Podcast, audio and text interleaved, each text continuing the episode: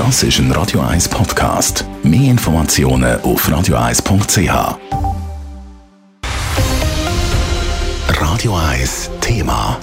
Gestern hat der Bundesrat Schrauben von den Corona-Massnahmen nochmal deutlich angezogen. Homeoffice-Pflicht und 2G ist aber Montag Weise. Und für einige Branchen sind die Neuerungen sehr einschneidend. Simon Sturz mit Reaktionen. Besonders hart treffen die neuen Massnahmen die Bars und Clubs. Dort gibt neu 2G-Plus-Regeln. Heisst, innen kommt sowieso nur, wer geimpft oder genesen ist. Aber auch diese Personen müssen zusätzlich einen negativen Test vorweisen, wenn sie noch keine Boosterimpfung bekommen haben. Der Alexander Bücherli von der Zürcher Bar- und Clubkommission redet von einer Schliessung der Branche durch die Hintertür. Für uns ist es klar, dass schon 2G gezeigt hat, dass die Leute eben fernbleiben von den Veranstaltungen, mehr als wir gedacht haben. Das hat zum Teil natürlich auch mit einem gewissen Gruppensolidarität zu tun. Und weil jetzt 2G Plus auch für die geimpften Personen mehr Aufwand bedeutet, ist es natürlich irgendwie so, dass man auch befürchtet, dass noch mehr Gäste wegbleiben. Auch wenn der Alexander Bücherli Verständnis für die aktuelle Situation zeigt, er bezweifelt, dass die Massnahme am richtigen Ort eingesetzt wird. Und so tönt es bei vielen Branchen. Neue Massnahmen ja, aber warum geht bei uns? Gleiche Tenor dann auch bei den Restaurants. Der Casimir Platzer, Präsident von Gastro Suisse, sagt, es ist schwierig, das zu verstehen, dass man seit 20 Monaten quasi immer nur in der gleichen Branche äh, regulieren die, die gleichen Branchen ihre Opfer äh, müssen bringen. Selbstverständlich machen wir das, wir übernehmen auch unsere Verantwortung.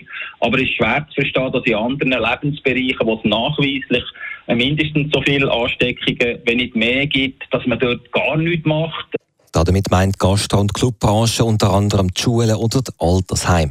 Einig ist man sich in der Branche, aber alles ist besser als ein neuer Lockdown. Und um das zu verhindern, hat der Bundesrat gestern auch wieder die Homeoffice-Pflicht eingeführt. Eine sinnvolle Maßnahme für Adrian Wüthrich, Präsident vom Arbeitnehmerverband Travail Suisse. Wir möchten, dass die Homeoffice-Pflicht mit Bedacht von den Arbeitgebern umgesetzt wird. Die Arbeitgeber sollen auch pragmatisch Rücksicht nehmen auf die Wohl- und Lebensverhältnisse der Arbeitnehmenden. Nicht alle haben daheim ein Büro und wenn die Arbeitnehmenden Kosten entstehen, sollen die von den Arbeitgebern übernommen werden.